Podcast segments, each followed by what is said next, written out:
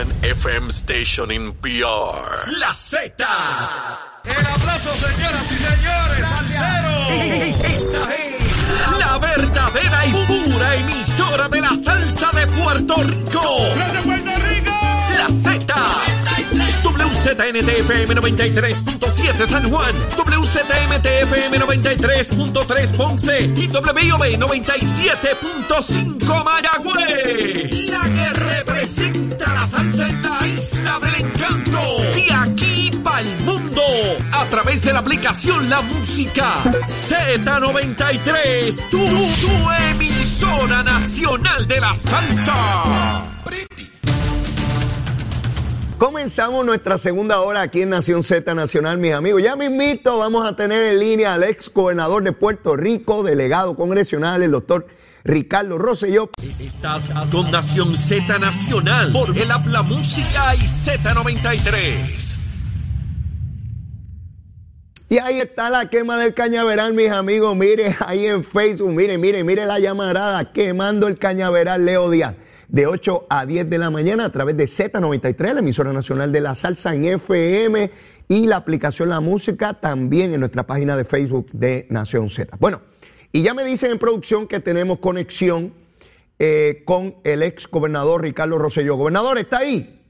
Saludos, Leos, y saludos a todos los amigos que nos están sintonizando y viendo aquí en Nación Z. Gracias, gracias por aceptar la, invitación. Hace ya algún tiempo que no teníamos la oportunidad de hablar. Entendí que era importante en esta etapa en que nos encontramos, donde iniciamos el mes de septiembre. Es un mes crítico, particularmente para el proyecto que está ante la atención de la Cámara de Representantes Federal sobre el estatus, las iniciativas que ha estado tomando la delegación congresional, así como la delegación extendida, actividades que vienen próximamente precisamente para crear el momentum eh, en la aprobación de esta medida y me gustaría, eh, eh, gobernador, que, no, que nos explicara dónde estamos en términos procesales en cuanto a este proyecto de la Cámara se refiere. Bueno, pues esto, como todos saben, esto ha sido una, una, discusión por muchísimo tiempo. Comenzamos con dos proyectos distintos para atender el asunto del estatus. Eh, un proyecto que era el HR 1522, eh, que era un, esencialmente un acta de admisión eh, para la estadidad, donde el pueblo de Puerto Rico escogía sí o no ante, ante ello. Y la propuesta original de Nidia Velázquez y, y Ocasio Cortés de tener una constituyente. Eh, luego de varios meses de diálogo y de petición, se llega a un proyecto de consenso eh, en el cual eh, Nidia Velázquez y la comisionada, entre, entre otros, acuerdan en, en llevar a cabo un proyecto que le permita al pueblo de Puerto Rico escoger entre la estadidad la independencia y la libre asociación y que la decisión sea vinculante, final y firme, ¿verdad? Hubo un tiempo donde se detuvo un poco el progreso aquí. Eh, se había pensado que se iba a mover rápidamente en el asunto, eh, en, el, en el comité. Pero antes del receso congresional, eh, se pasa este proyecto en el comité, pasa votación y, y, por supuesto, ahora queda para que el Pleno de la Cámara de Representantes lo evalúe. Y ese es el momento donde estamos hoy. estamos ante una victoria en el Comité de Recursos Naturales y ahora en la expectativa de que se pueda tomar acción rápida y definitiva dentro de la Cámara de Representantes para ver entonces cuáles son los próximos pasos en el Senado.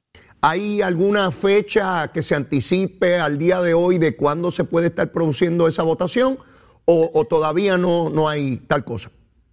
Todavía no lo han dicho, siempre, siempre hablan en, manera genérica y por eso es que la presión que nosotros podamos ejercer es importante, ¿verdad? Eh, en el mes pasado, Leo, hubo una, eh, ¿verdad? Hubo un receso congresional, eh, pero los constituyentes y los miembros de la delegación, tanto electa como la extendida, han estado trabajando, yendo a los distintos distritos y hablando con los congresistas ahí, ¿verdad? Ese mes típicamente, como nos acercamos a las elecciones de medio término, los congresistas están en la calle haciendo campaña. Pues qué mejor manera de intervenir y dejarles saber la importancia que tiene este proyecto para sus constituyentes, que en la misma campaña ir, tocarle la puerta, sentarse en reuniones, pero también insertarse en, en las distintas actividades para que ellos sepan ellos. O sea que, eh, a modo de ejemplo, ¿verdad? Eh, estuvimos en Pensilvania hace una eh, semana y pico, apenas acabo de llegar de Carolina del Norte, donde tuvimos actividades, iremos para la Florida. todo en anticipo de lo que va a ser el comienzo de la sesión que empieza el 13 de septiembre. Y ahí lo que nos compete hacer, Leo, es esto, empezar con muchísima fuerza. Eh, cuando lleguen esos congresistas a Washington, que nosotros estemos allí esperándolo.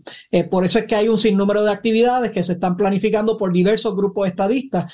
Nosotros hemos coordinado lo que se llama el Equality Summit, ¿verdad? Que va a ser desde el 15 hasta el 17 de septiembre con el objetivo de preparar a los delegados extendidos, aquellos ciudadanos, aquellos puertorriqueños que residen en los estados, que tienen el poder del voto, eh, para poder insertarse en las campañas y para poder eh, impulsar el proyecto de la de estatus eh, en el Congreso. Así que anticipamos que sea un septiembre cargado, donde a la medida que nosotros podamos ejercer presión, eh, pues entonces se moverá este asunto al pleno de, la Cámara. En esa actividad, eh, el Equality Summit que, van a celebrar, ¿dónde se celebra? ¿Quiénes pueden ir? ¿Qué va a ocurrir allí? Bueno, esto lo vamos a celebrar en Crystal City. Crystal City es el, el afuera de Washington, D.C., es apenas 10 minutos del Capitolio, esto, y es cerquita del aeropuerto eh, de, Reagan, de Washington, D.C.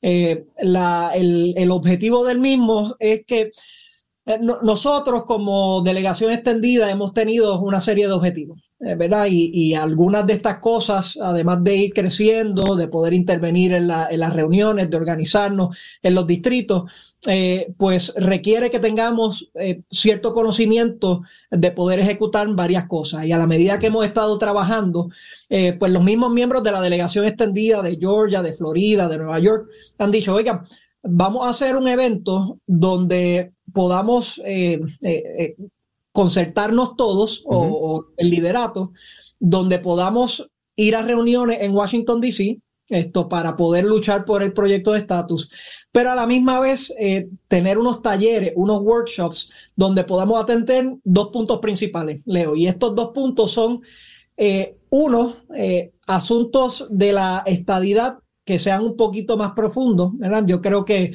por lo general ya todos reconocemos y sabemos los beneficios de la igualdad y de la estadidad y de los derechos que se adquieren, los recursos que vendrían a Puerto Rico, entre otras cosas eh, para la estadidad que, que, sería importante para nuestro pueblo. Pero eh, había una sed de entender cómo aplicaba la estadidad a distintos eh, tópicos en específico. Y, me explico, ¿verdad? la estadidad referente a la, al medio ambiente, ¿verdad? ¿Por qué la estadidad sería beneficiosa? Eh, para el medio ambiente y, la lucha ambiental en Puerto Rico.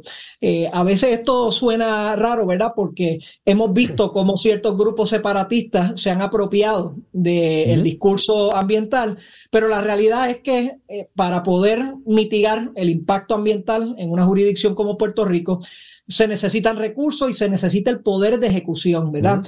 Y son dos elementos que brinda eh, la estadidad que no tenemos hoy día, que facilitarían una reconstrucción resiliente y obviamente mitigar los impactos del ambiente. Y así como ellos, un sinnúmero de, tópicos referentes a, la estadidad y cómo se asocian con otras luchas, con otras causas que son importantes. El segundo nivel de, workshops o de talleres que son importantes que vamos a tener van dirigidos hacia cómo insertarnos de manera organizada en las campañas electorales en lo, en la, de, medio término, ¿verdad? Esto es bien importante porque eh, eh, en estos grupos hay, hay de todo, ¿verdad? Hay, ciertas personas que tienen un dominio y un conocimiento de cómo se bate el cobre político, tanto a nivel de Puerto Rico, pero eh, a nivel de los Estados Unidos. Pero hay otros que son nuevos, ¿verdad? Y que, y que quieren hacerlo, pero no tienen ese, ese conocimiento y por lo tanto vamos a establecer una serie de, talleres de eh, cómo conectar con las campañas, cómo eh, registrar electores nuevos, eh, esto, cómo hacer el canvassing, redes sociales, entre otras, entre otras dinámicas, de tal forma que estos distintos grupos que están a través de los Estados Unidos luchando por la estadidad, pues puedan tener los recursos para seguir creciendo y para impactar en las campañas de aquellos que solamente apoyan la igualdad para Puerto Rico. En el caso de aquellas personas que nos están viendo o escuchando y que quieran participar, ¿cómo, pueden hacer? Bueno, nosotros eh, tenemos en el portal de delegates.us eh, pueden ir allí, allí está toda la información de, del evento. Eh, tenemos un enlace también para, para los cuartos. Eh, cada vez hemos seguido aumentando el número de, de, cuartos y quedan dos días, ¿verdad? Quedan unos cuantos cuartos disponibles. Pueden ir y, y registrarse ahí. Pero de la misma forma, aún si se acaban los cuartos, ¿verdad? Nosotros estamos haciendo esto abierto hacia todos los compañeros que quieran ser miembros de la delegación extendida. Y pues si, si no se quedan en el hotel, se pueden quedar en, en otros hoteles, se pueden quedar con amigos, como lo están haciendo algunos, y, y, unirse a, a, este esfuerzo, ¿verdad? O sea que eh, la información está, está en el portal. Esto será en el Holiday Inn de, de Crystal, de Crystal City, a un par de minutos del, del aeropuerto. Y entonces de ahí, de nuevo, eh, tendremos un día donde nos vamos a trasladar a tener reuniones, un día de trabajo, ¿verdad? Tendremos eventos de confraternización también. Y al final, importante, eh, vamos a concluir con un tipo de, de, asamblea, como vamos a tener representación de sobre 25 estados, eh, para poder establecer la hoja de ruta eh, de cara hacia el futuro, que es importantísimo, ¿verdad? A corto plazo la aspiración, el proyecto HR 8393 pero tenemos que seguir trabajando todas las distintas vertientes y asegurarnos que esto, este esfuerzo no echa para atrás ni por un momento, sino que seguimos aumentando. Eh, aquellas personas que quieran tener acceso vía remoto, ¿pueden, pueden así hacerlo? Sí, vamos a tener un, sinnúmero de, de, compañeros eh, y de esfuerzos de redes sociales para que lo puedan, eh, para que los puedan ver estaré usando mi plataforma de Facebook, ¿verdad? Y, las otras redes sociales para poder transmitir algunos de, estos talleres e interacciones. Eh, pero van a haber otros compañeros y compañeras que también tienen estos, e, esos vehículos y esas plataformas que estarán utilizando para, eh, transmitirlo. O sea que definitivamente utilizando y viendo la plataforma de Facebook nuestra eh, se pueden se pueden conectar y pueden aprovechar y escuchar eh, lo que se está discutiendo ahí. Pero ciertamente el que pueda darse la vuelta ir para allá esto es un momento óptimo de nuevo. No tan solo el Equality Summit se está llevando a cabo eh, eh, van a haber unas marchas, esto, vendrán unos grupos posterior de, de, jóvenes y de veteranos, que es importante porque, como tú bien sabes, Leo, esto es un, eh, esta trayectoria requiere un golpe de efecto, que hay, existe una actividad, continúe con otra y podamos entonces acaparar la atención de tal forma que el Congreso sienta la presión de, de bajar esto al Pleno, de votar sobre ello y entonces sacar un resultado positivo.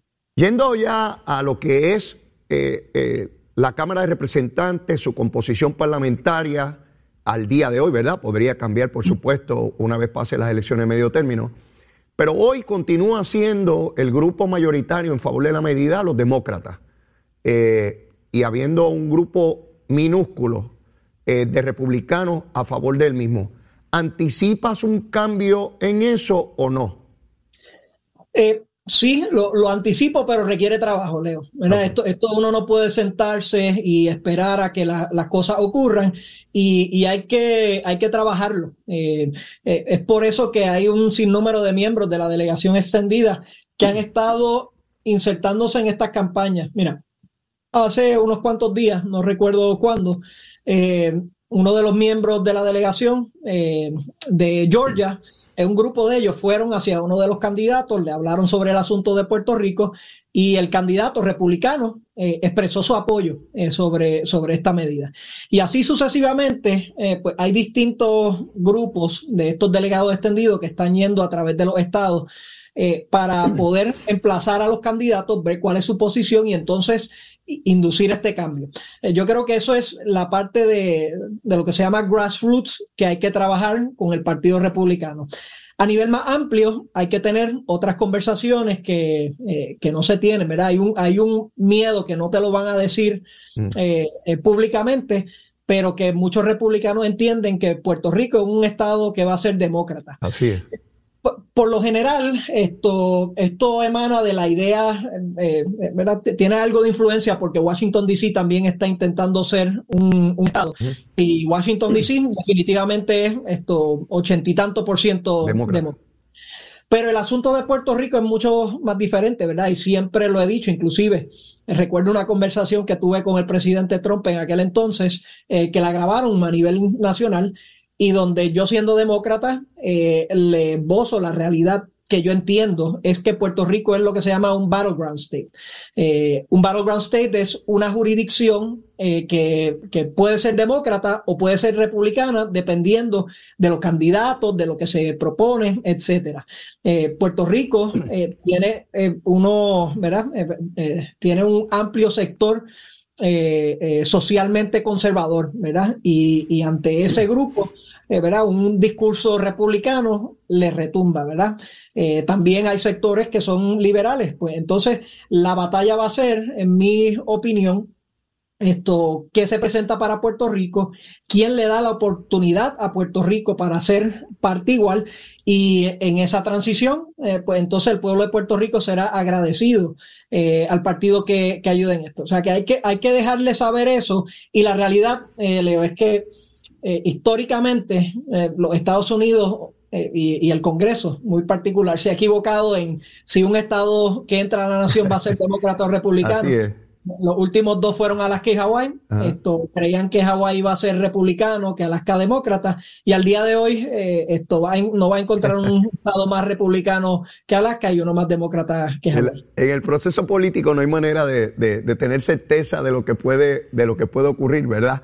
Eh, eh, te, hago esa pregunta sobre la composición parlamentaria ¿no? de las delegaciones, porque hace apenas dos semanas se dio a la luz pública que el portavoz de la delegación republicana en la Cámara, Kevin McCarthy, eh, que nadie ha explicado sobre el proyecto, ni siquiera la comisionada residente. A mí me pareció eso increíble, que la comisionada no hable con el líder de su partido para explicarle cuál es el proyecto. Entonces, supuestamente que lo va a hacer en septiembre, pues si en septiembre supone que se dé la votación.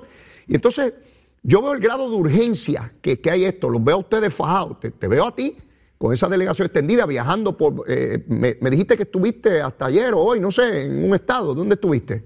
En, Carolina del Norte. Por, por eso, Tú no cobras un solo centavo, andas por todos los Estados Unidos corriendo, eh, reuniéndote con gente, con el grado de urgencia que amerita este asunto, la descolonización. Nosotros aquí pendientes de una reconstrucción de Puerto Rico, rogando dinero del Medicaid porque no lo tenemos, los hospitales desesperados, los médicos se nos van eh, en una situación eh, que no tenemos los poderes políticos.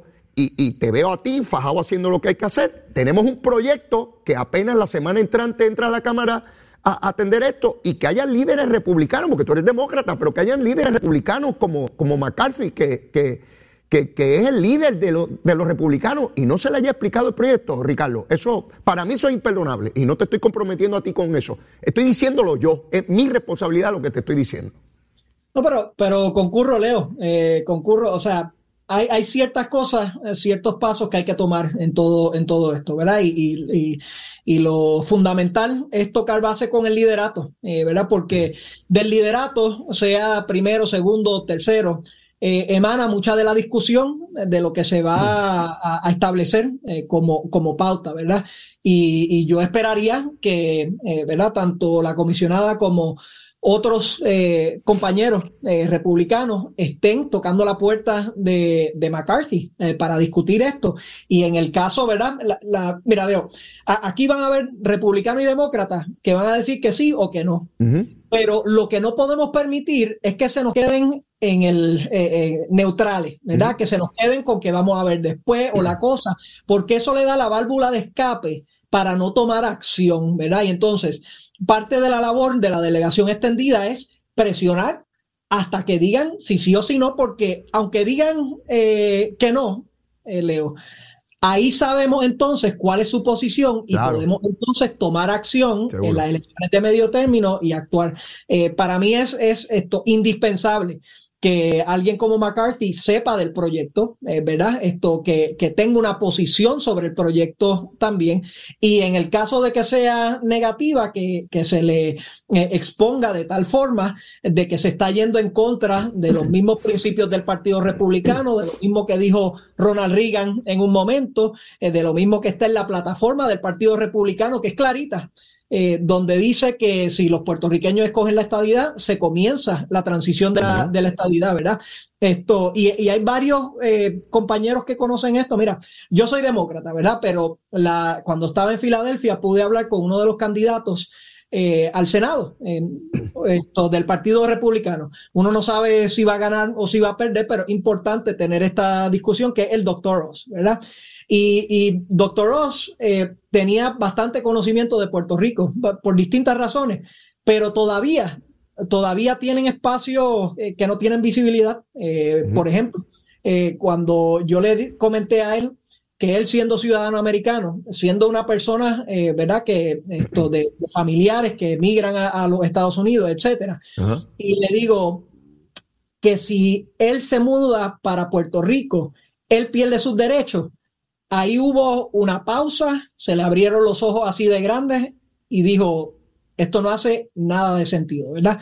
Eh, o sea que esa conversación que, que, tal vez no cristalice inmediatamente, pero que se tiene que tener porque atentas contra algunos de los principios que eh, luchan los republicanos de libertades, eh, ¿verdad? La, la, la lucha por, por, los veteranos y las mejores condiciones para los veteranos es importante establecer, al igual que al otro lado con los demócratas. traíste el punto, ¿verdad? Y sé que el gobernador está trabajando para nosotros poder tener los recursos en salud eh, y poder esto, tener paridad. Pero eh, nosotros, eh, déjenme explicar esto bien sencillo. Mm. Al, al, nosotros ser un territorio, hemos tenido, nos han dado unos bloques de dinero cada cierto tiempo que en todos los casos es una fracción de lo que se le da a los estados. Así es. Pero no tan solo eso, Leo. Estamos a la merced de que cuando se acabe ese tiempo, si el Congreso no le da la gana, mm. no nos tiene que dar un centavito. Así es. Un centavito para eso. Y ahí es que entonces el colapso real de lo que puede ocurrir, ocurrir es bárbaro. Y hay gente que dice, ah, sí, pero siempre no los dan y siempre vienen y esto. Y la contestación es, sí, siempre no lo han dado, eh, ¿verdad? Pero una tercera parte de lo que le dan a la Florida. Y segundo, eso ha pasado, pero ¿qué pasa si no? ¿Verdad? A otros estados, aunque cambie la composición republicano-demócrata, siempre van a tener ese recurso porque se les trata igual y porque tienen poder político. En Puerto Rico eh, no es el caso. Y, contesto esto así, Leo, porque los otros días vi en las redes sociales alguien que preguntó, yo entiendo lo de los derechos eh, de igualdad, ¿verdad? De manera muy, eh, muy elocuente, entiendo lo de los derechos de, la igualdad y de los recursos, pero qué bien nos hace a Puerto Rico tener la estadía, pues mira, si lo aplica en términos de los recursos, de las limitaciones que tenemos, no, todo esto es un, primer paso para entonces tener un impacto positivo en nuestra salud, eh, en nuestra educación, en la infraestructura, en la capacidad de planificar hacia el futuro, en la capacidad de poder proyectar las finanzas, que hoy es virtualmente imposible porque siempre está la incertidumbre de que exista algún recurso como el recurso que viene eh, de salud y entonces esto se elimina. O sea que eh, la estabilidad eh, y la igualdad para los puertorriqueños es esencial para nosotros tener esa estabilidad y para poder impactar todas estas otras áreas eh, que, eh, ¿verdad? que tienen impacto en nuestra, eh, nuestra calidad de vida. gobernador, tenemos que ir a una pausa recordándole dos cosas. Que venimos con el segundo enlace que le envié para la próxima media hora y de igual manera que tiene que hacer una recomendación de almuerzo. Ya mismito, cuando vengamos de la pausa, siempre nuestro invitado hace una recomendación de almuerzo. Así que después de la misma seguimos con el doctor Ricardo Rosselló Nevares. Llévatela, chero. Que venimos bajando, mire, chévere, aceleradamente. Nación Z Nacional por la Z. Y ahí está la quema del cañaveral, mis amigos. Mire cómo está el fuego encendido. Ya no quedan ratones ni ardillas ahí. Tan pronto llega Leito Días de 8 a 10 de la mañana. Mire, por Z93 en FM, la emisora nacional de la salsa, la aplicación La Música y también por nuestra página de Facebook de Nación Z. Y tenemos con nosotros al ex gobernador de Puerto Rico, Ricardo Rosselló, delegado congresional, y nos ha estado hablando sobre distintas actividades que se están desarrollando y que continuarán a lo largo de este mes de septiembre, un mes importantísimo, eh, donde se espera la consideración de la medida sobre el estatus de Puerto Rico. Eh, gobernador, aquí a las nueve y media el invitado siempre hace una recomendación de almuerzo para el pueblo de Puerto Rico. Y yo sé que usted no come ciertas cosas, que usted como vegetariano ahí, todas las cosas esas. Pero dígame, ¿qué usted recomienda? ¿Qué usted recomienda? Bueno, pues vamos, vamos a. Eh, me, diste hambre cuando, hiciste la pregunta, así que empecé a pensar en, varios lugares. Voy a dar varias recomendaciones rápidas porque están geográficamente eh, distribuidas. Eh, la primera, si estás en San Juan, recomiendo la cueva del Chiqueguín. Ahí puedes, la, la, pizza es exquisita. Recomiendo que la pidas con doble salsa. Eh, pero también unos chicharrones de pollo que son uh. estos reconocidos, eh, papitas, arroz, eh, criollo y pizza, no puede fallar ahí. para Arecibo y Atillo hay un lugar que siempre, que siempre paro, Leo, y es el buen café. Esto es un, tiene, tiene de todo, don Héctor tiene de todo para, para uno allí, pero a mí especialmente yo recomiendo la, la sopa de plátano. Eh, es, esto sabrosa. Y al ¿verdad? yendo hacia el oeste hay un hay un esto lugar que se llama Peyots Pizza. En la calle en, en, Aguadilla. Es un lugar chiquitito pero eh, les digo si están en Aguadilla en algún momento es esto no pueden no pueden fallar esto de ir para allá. Bueno gobernador nadie me había dado tantos lugares, puntos distintos. Así es que, mire, no importa en qué lugar de la isla usted se encuentre, ya Ricardo Rosselló le dio alternativa. Con hambre no se puede quedar. Y le dio ahí sitios exquisitos y comida que nos encanta a todos los puertorriqueños. Bueno, eh, Ricardo, hay un asunto que, que me llama mucho la atención y es cómo los puertorriqueños avanzan dramáticamente en la búsqueda de poderes políticos, particularmente en los 50 estados. Eh, hace unos días me enteré de Nelly Gorbea, que está corriendo para gobernadora por el estado de Rhode Island.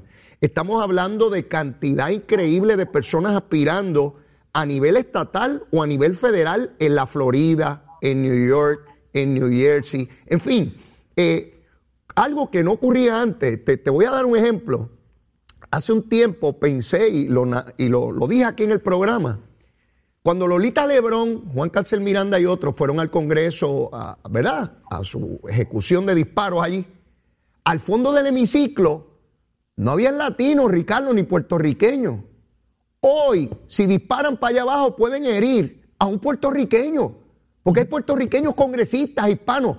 Eh, eh, hay hasta musulmanes en, la Cámara de Representantes Federal, eh, el Parlamento de los Estados Unidos más diverso que haya habido desde que se fundó la nación está ahora mismo allí, con la mayor cantidad de mujeres incluso, que, empezaron a votar hace apenas 100 años atrás. O sea, estamos en una época de un reconocimiento y una petición de poderes enorme. ¿Cómo tú percibes eso teniendo esas visitas físicamente presenciales en cada uno de los 50 estados, este Ricardo? Pues mira, comienzo mi contestación. Eh, lo primero que me vino a la mente fue cuando, cuando Beatriz fue a las Naciones Unidas y, en esencia pasmó a todo el mundo dejándole saber que en Puerto Rico eh, habían más de 1.5 millones de mujeres eh, ciudadanas americanas que no tenían el derecho al voto. Y eso provocó, porque yo estaba allí, yo vi las caras, provocó cierta sorpresa. Eh, y, ese cuerpo, que es las Naciones Unidas, ¿verdad? Un cuerpo diverso, mucha gente eh, latina, eh, pues obviamente les, les sorprendió y, tomaron nota sobre el asunto. Ahora en el Congreso, y para mí es parte del argumento para favorecer la estadidad y por qué es importante para los Estados Unidos también, ¿verdad? la nación americana, en mi opinión, su poder está basado en la idea del sueño americano y el que no importa dónde tú naciste, si quieres ser parte de ese sueño americano, puedes venir esto a, los Estados Unidos y comenzar esa trayectoria de progreso. Eh, por eso es que muchas personas de distintos países han terminado yendo a Estados Unidos, han crecido, han, eh, se han desarrollado y ahora esto, hay lugares en Estados Unidos que tienen grandes eh, representaciones de, de, ¿verdad? de étnicas de distintos países. Y eso significa que eventualmente eso llegaría al Congreso. Y como bien establece eh, Leo, ahora importante porque no hace muchísimo tiempo el Congreso era hombres viejos blancos americanos, ¿verdad? Y ahora uno ve eh, mucha más diversidad. Por supuesto que todavía no es totalmente representativo, estos cambios a veces toman tiempo, pero te, sí te deja saber hacia dónde va la pendiente de la historia y la dirección de los Estados Unidos. Y ante ese escenario, Leo, nosotros como ciudadanos americanos, y me refiero a los que viven en los Estados Unidos y los puertorriqueños, tenemos que preguntarnos qué es lo que queremos que sea la nación americana de cara hacia el futuro.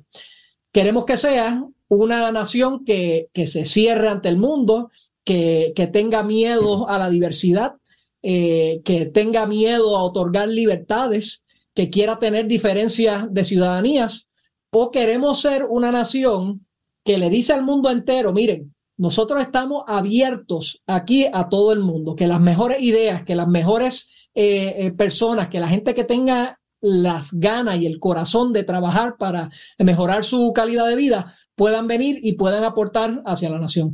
Y de manera muy clara y, muy simbólica, yo veo que, eh, que el Puerto Rico hacer la transición de, territorio colonial que tiene esa connotación de eh, ciudadanía de segundo tercera clase, a ser parte igual. Lo que le envía el mensaje al mundo es, mira, los Estados Unidos eh, han, incorporado, han aceptado un Estado que es diverso, que es diferente, que es mayor, mayoría latina, porque entienden que en la fortaleza, ¿verdad? el DNA de los Estados Unidos, su fortaleza es esa, esa diversidad. Así que yo lo veo como, como un, un marco muy positivo, eh, ¿verdad? Para eh, al primer nivel, pero al segundo, eh, Leo, tengo que decir que también hay mucha política envuelta, ¿verdad? Y ahí es que a veces se le, se, uno ve ciertas personas, ¿verdad? Uno ve una Ocasio Cortés que antes de ser,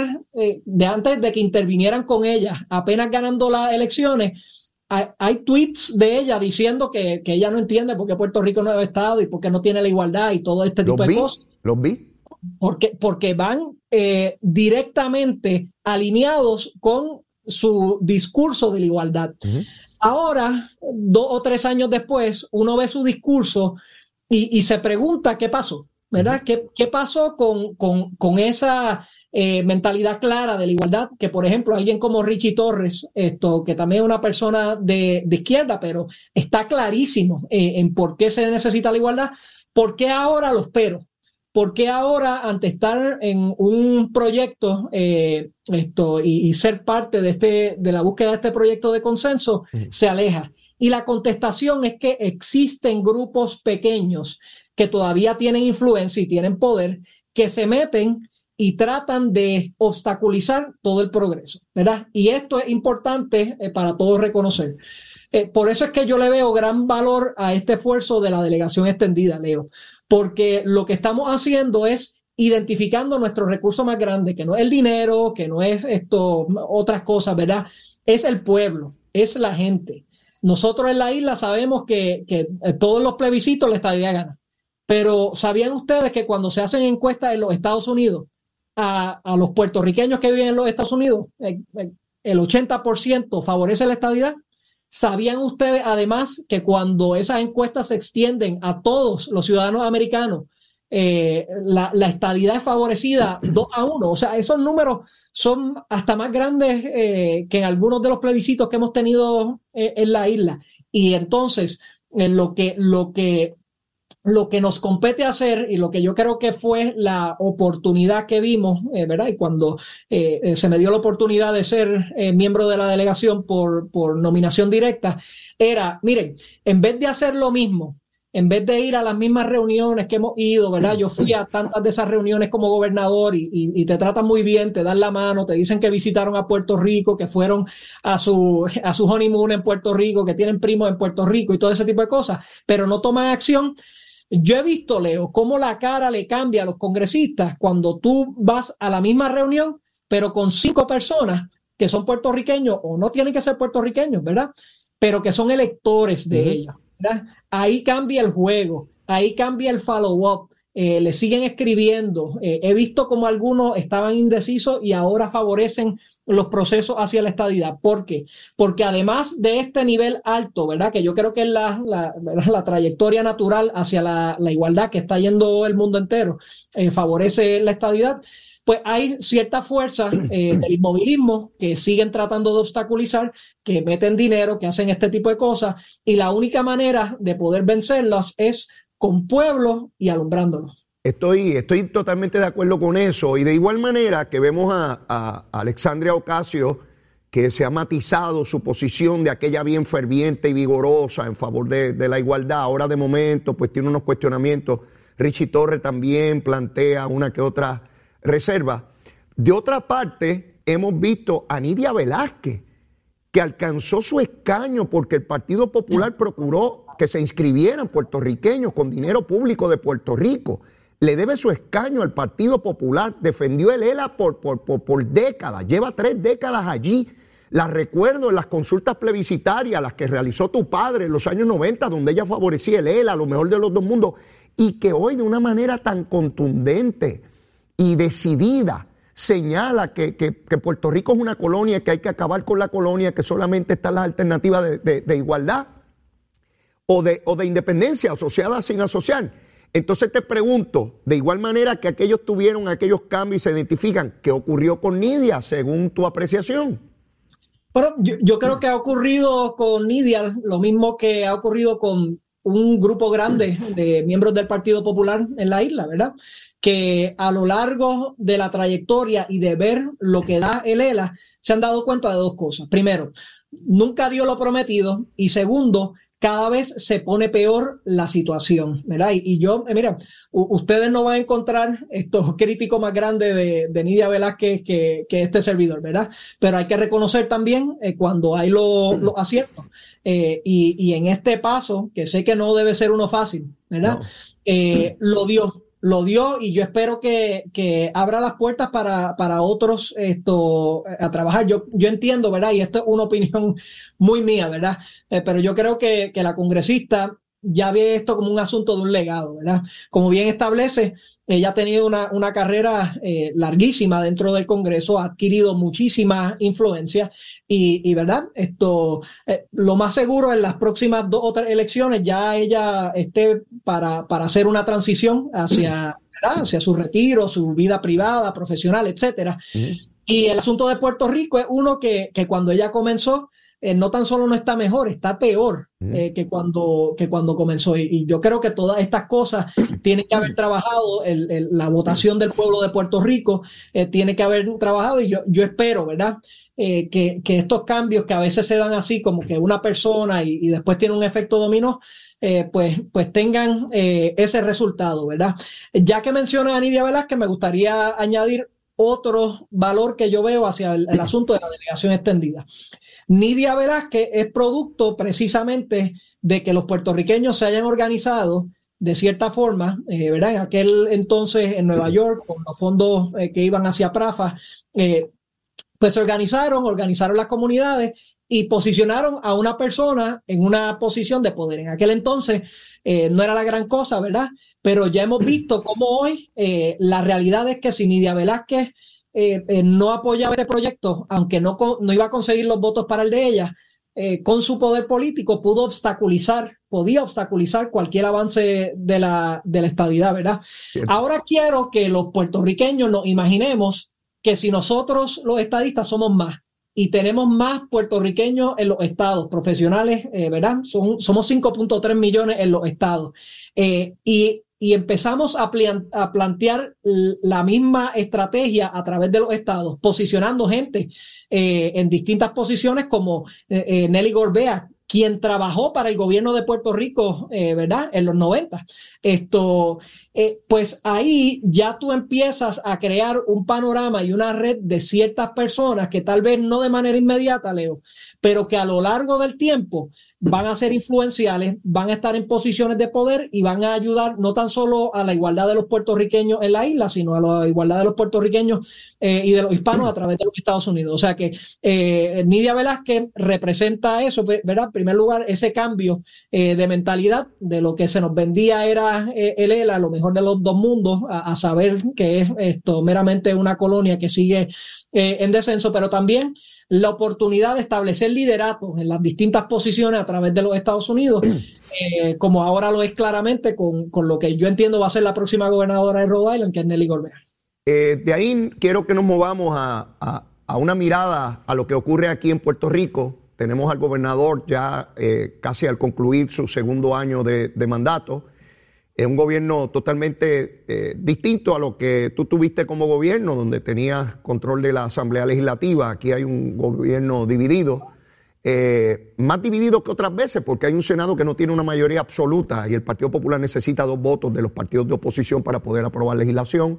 Una Junta de Supervisión Fiscal, todo el trámite que tiene que ver con la quiebra, los sectores de opinión pública que tú conoces muy bien gran parte de ellos antiestadistas, hacer todo lo que sea posible contra, el gobierno.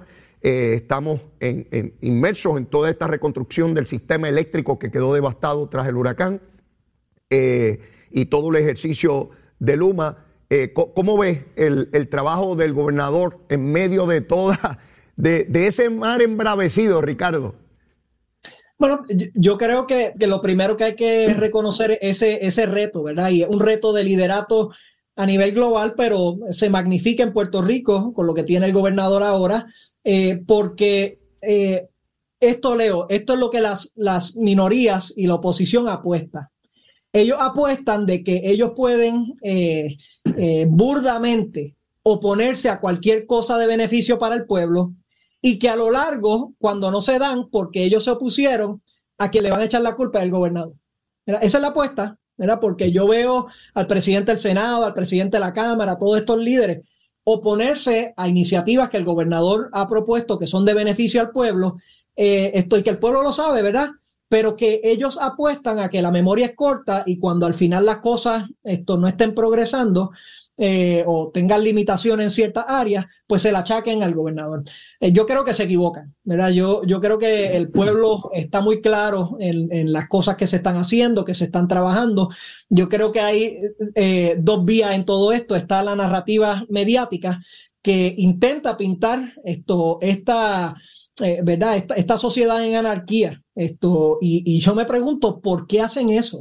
Yo me pregunto por qué, cuál es la motivación detrás de, tratar de proyectar esto, si el objetivo es progreso. Y ahí es que está el punto, Leo. Miren, eh, el gobernador de Puerto Rico está haciendo todo lo que está en su poder para ayudar a que Puerto Rico progrese. Eh, lo sé porque lo he visto. pero de la misma forma, Hoy más que nunca, estas facciones lo que saben es que pueden enviar grupos de 5 o 10 personas, la atención mediática va hacia allá eh, y entonces empiezan a tener esta discusión que empieza a crear malestar. Eh, yo, yo, invito a que reflexionemos sobre lo que significa esto, no, olvidándonos por un momento de que sea un gobierno PNP o de otra, de otra eh, vertiente.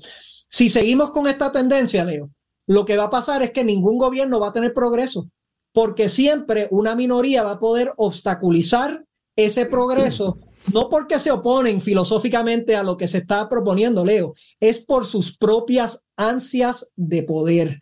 Y ahí es que vemos eh, este, este gran problema y esta gran limitación. Miren, en Puerto Rico eh, tienen miles de retos. Cuando era gobernador, así los enfrentamos y muchas de las, de las propuestas y de las reformas que encaminamos al principio, sabíamos y le habíamos comunicado al pueblo que eran necesarias eh, rehacer a, Puerto Rico.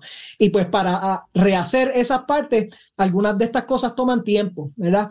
Estas eh, facciones de oposición toman ventaja de ese tiempo que toma la ejecución para tratar de señalar de que algo no está funcionando. Pero yo les digo, ¿verdad? Yo les digo, Leo, y, y perdona por treparme un poquito aquí en, tribuna. Yo les digo que piensen eh, en el caso de energía eléctrica. Esto, piensen lo que era nuestro sistema energético por los últimos 30 años. Eh, piensen en todo eh, lo que el pueblo sentía ante los apagones continuos, eh, piensen que nosotros habíamos sido evaluados eh, la, la, operación más arcaica y más cara eh, en todos los Estados Unidos, ¿verdad? Y, incluyendo muchos lugares en toda, en toda América. Pues entonces eso tiene que cambiar, ¿verdad? Y lamentablemente, diferente a otras políticas públicas, eso no cambia de un día para otro. Hay que hacer el trabajo, ciertamente hay que fiscalizar y ciertamente cuando se cometen errores hay que remediarlos, pero de eso a echarlo para atrás esto verdaderamente queremos echar para atrás, verdaderamente queremos retroceder en el asunto de energía, en el asunto de educación, que hay que establecer unas bases sólidas, pero es un aparato grande que para cambiarlo requiere intervención, requiere política pública. Y pues eh, dentro de eso, yo veo un gobernador que, que, que, tiene mucha más paciencia que yo, eh, tiene mucha más, eh, mucha más calma, ¿verdad? De lo, que, de lo que yo tuve. Y creo que esa persona personalidad eh, lo permite eh, eh, ver estas cosas, ¿verdad? Y coger, los cantazos que, vienen con ellos, reconocer que van a venir esos cantazos, pero con anclas firmes hacia el, el, esfuerzo que se está haciendo hoy es para tener un beneficio hacia el futuro. Así que yo hago una alerta a los opositores a que yo entiendo que esa estrategia que ha funcionado en el pasado, Leo, que va a rebotar en la cara, porque el pueblo va a estar pendiente, va a darse cuenta que cuando continuamente hacen cosas para sabotear el gobierno, lo que están haciendo es cosas para sabotearlos a ellos mismos. Y el día que, eh, tengamos que, votar, aunque los medios noticiosos tengan los grandes titulares de disgusto y anarquía y protestas y todo esto, eh, al fin, al fin el último momento es el momento más importante y es el que decide el pueblo. Y ahí yo veo que el pueblo va a ver eh, lo que el gobernador está haciendo eh, y, va a reconocer y agradecer todo el trabajo que él está haciendo. Agradecido, gobernador, agradecido por eh, su comparecencia. Saludos a Beatriz, saludos a los niños. Ya los veo en fotos, sé que van creciendo saludables, que Dios los bendiga. Y será hasta la próxima, gobernador. Cuídese mucho. que Dios los bendiga. Gracias, Leo. Seguro, como siempre. Y ya terminando nuestro programa de Nación Z Nacional, mis amigos, miren, eh, nueve personas, nueve migrantes mueren en Río Bravo tratando de llegar a los Estados Unidos. Sigue esta tragedia cobrando vida. Llegando a la tierra de los americanos, de los yanquis, de los capitalistas, de los opresores, no solamente puertorriqueños, de toda Latinoamérica hacia el norte. Algo hay allí que la gente busca millones y millones y millones, contrario a la discusión de dos o tres aquí que dicen que allí la cosa es que está eh, terrible. La directora de FEMA felicita al gobierno de Puerto Rico por el gran desempeño en términos de los recursos para la reconstrucción. Eso mientras dos o tres aquí también dice que esto es un desastre. De lo que hablaba Ricardo Rosselló, de cómo hay unos sectores que lo quieren poner todo negativo. Así que hay que separar el grano de la paja para poder seguir echando adelante. Y yo, yo no tengo tiempo para más. Mire, la súplica de siempre si usted todavía no me quiere, quiérame que soy bueno. Mire, bizcochito de tití, seguro que sí. Y si ya me quiere, quiérame más. Siempre podemos querer más con mucho amor, seguro que sí. Mire, los quiero un montón. Será hasta mañana. Besitos en el cutis para todos, ¿ah? Llévatela, chero.